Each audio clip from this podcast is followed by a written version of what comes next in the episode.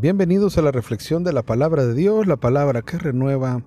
Qué bueno, queridos amigos, hermanos y hermanas, que nos tomemos un tiempo cada día para ir caminando con la palabra de Dios como nuestra mejor guía. Hoy estamos dejándonos ilustrar e iluminar nuestra vida con el Evangelio según San Marcos. Y precisamente nos va a dejar nuevamente clarificado cuál es la intención prioritaria de este Evangelio. Es presentarnos a Jesús como el Hijo de Dios. Ahora va a ser en boca de algunos que cuesta reconocerlo, pero sin embargo esa es la intención prioritaria. Entonces nos dejamos iluminar por esta palabra según San Marcos, en el capítulo 3, leemos del versículo 3, 7 al 12. Y lo leemos en el nombre del Padre, del Hijo, del Espíritu Santo. Amén.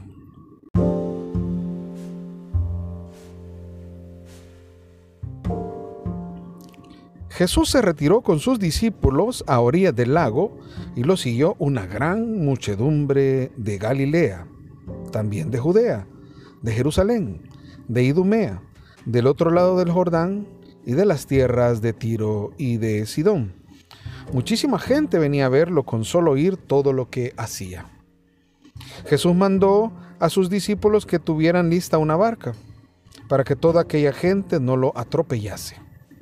Pues al verlo sanar a tantos, todas las personas que sufrían de algún mal se le echaban encima para tocarlo. Incluso los espíritus malos apenas lo veían, se arrojaban a sus pies y gritaban, Tú eres el Hijo de Dios. Pero él no quería que lo dieran a conocer y los hacía callar. Palabra del Señor, gloria y honor a ti, Señor Jesús.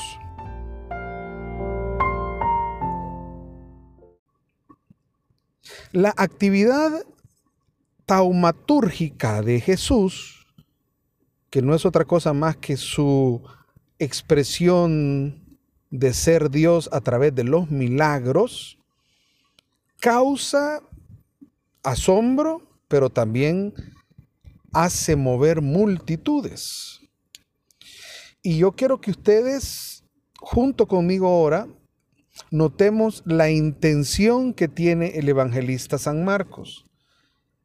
Dije en la introducción de este podcast que San Marcos lo que busca es que sus lectores, o sea, nosotros, la iglesia de hoy, podamos reconocer que el que nos está describiendo, del que nos está narrando, que es Jesús de Nazaret, que es Jesús, es el Hijo de Dios. Y esta expresión Hijo de Dios era bastante equivalente o compatible con la de Mesías de alguna manera el pueblo estaba carente de auténticos líderes, sobre todo por los fiascos que habían llevado ante, antes de la presencia física de Jesús, porque ya habían habido algunos que se habían levantado y se habían autoproclamado Mesías.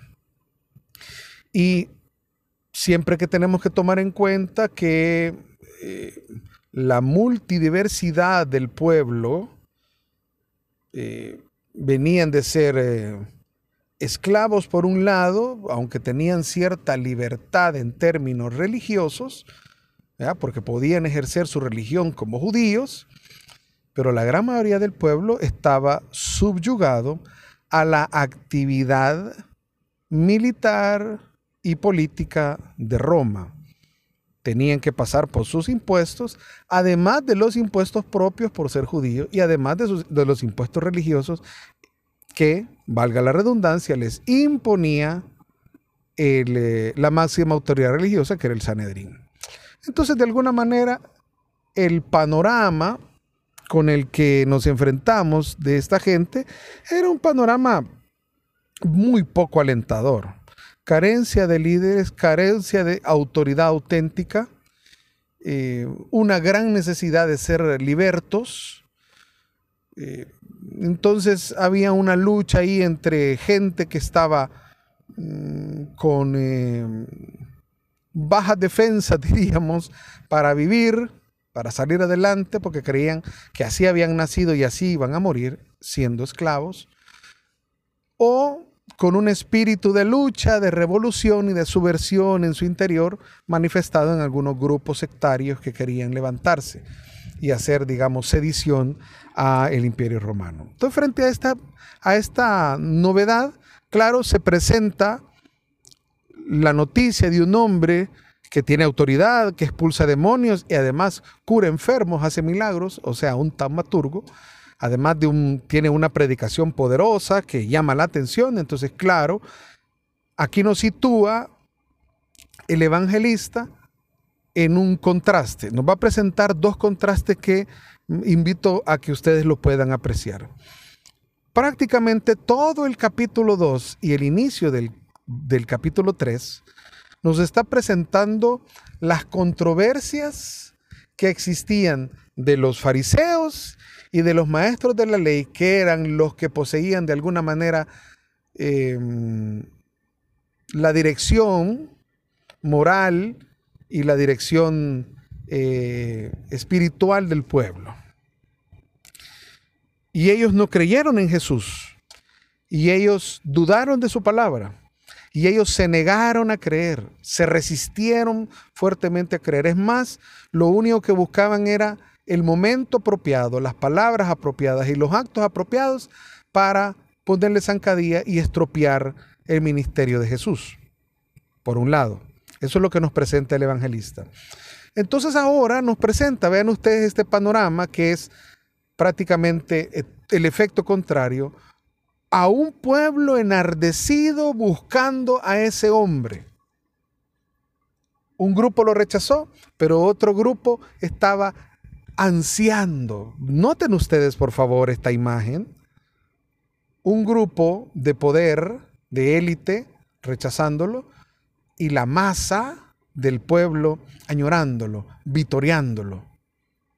Bueno, al punto que Jesús pide que le traigan una barca para poderse alejar un poco porque tenía el temor de que lo atropellasen. Ya se imaginan ustedes lo enardecido de esta gente. incluso el, el evangelista, a través del evangelio, pues se toma la, el detalle de ponernos los sitios y casi que fueran los cuatro puntos cardinales, casi, casi señala de todos los confines que venían porque era Galilea. Y dice Judea que está en la parte, en la parte norte de Galilea, bastante abajo, Jerusalén, que es el centro, eh, digamos, de mayor importancia, de la capital de Judea, pero dice de regiones como Idumea, que estaba más hacia el, mar Mediterráneo, y dice del otro lado del Jordán, que es la región de Perea, que es más al este de Galilea, y interesante que dice, señala regiones muy al sur, bastante arriba, las regiones sirio-fenicias, como es Tiro y Sidón, que dicho sea de paso, Tiro, Sidón, eh, Idumea y buena parte de la frontera de Galilea eran gente pagana. Curioso, ¿no?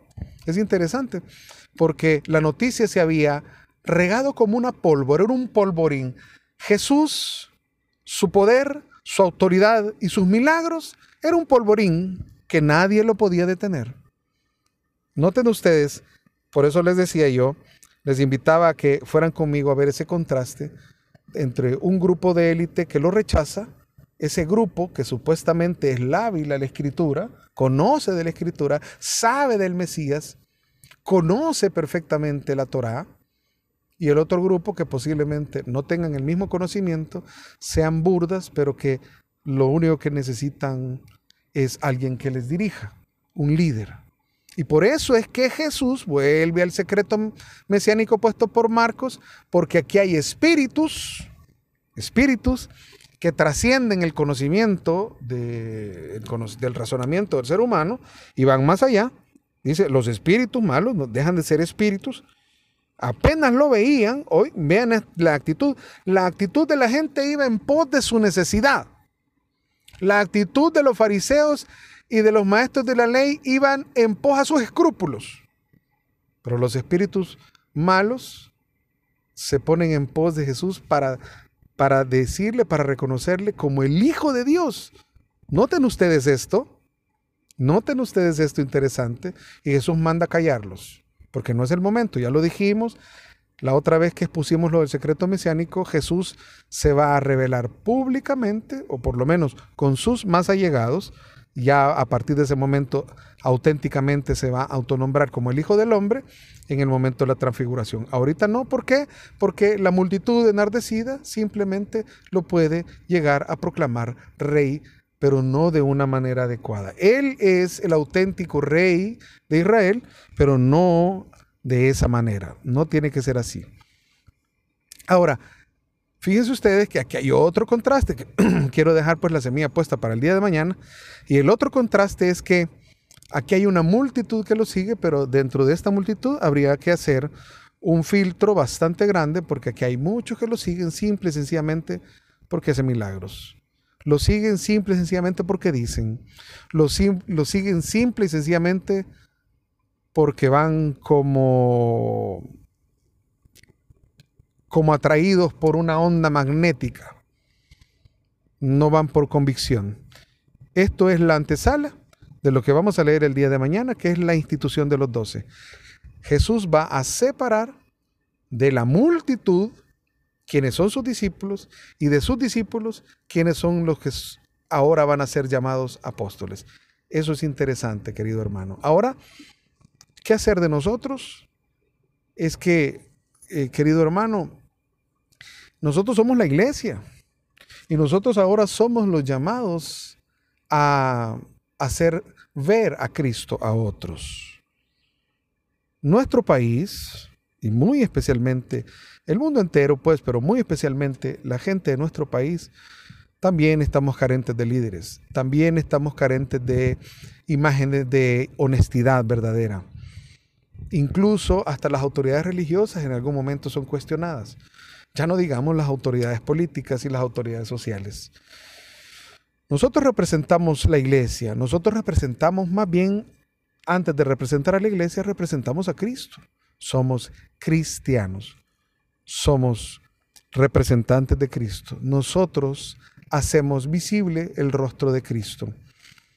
Hoy es una invitación para que tú y yo, hermano, empecemos realmente a dar un auténtico testimonio para que sea creíble para que entonces nosotros podamos proclamar con nuestra vida, con nuestros actos, con nuestro comportamiento, con nuestra nueva vida, con nuestro nuevo estilo de vida, podamos reflejar que auténticamente Jesús es el Hijo de Dios.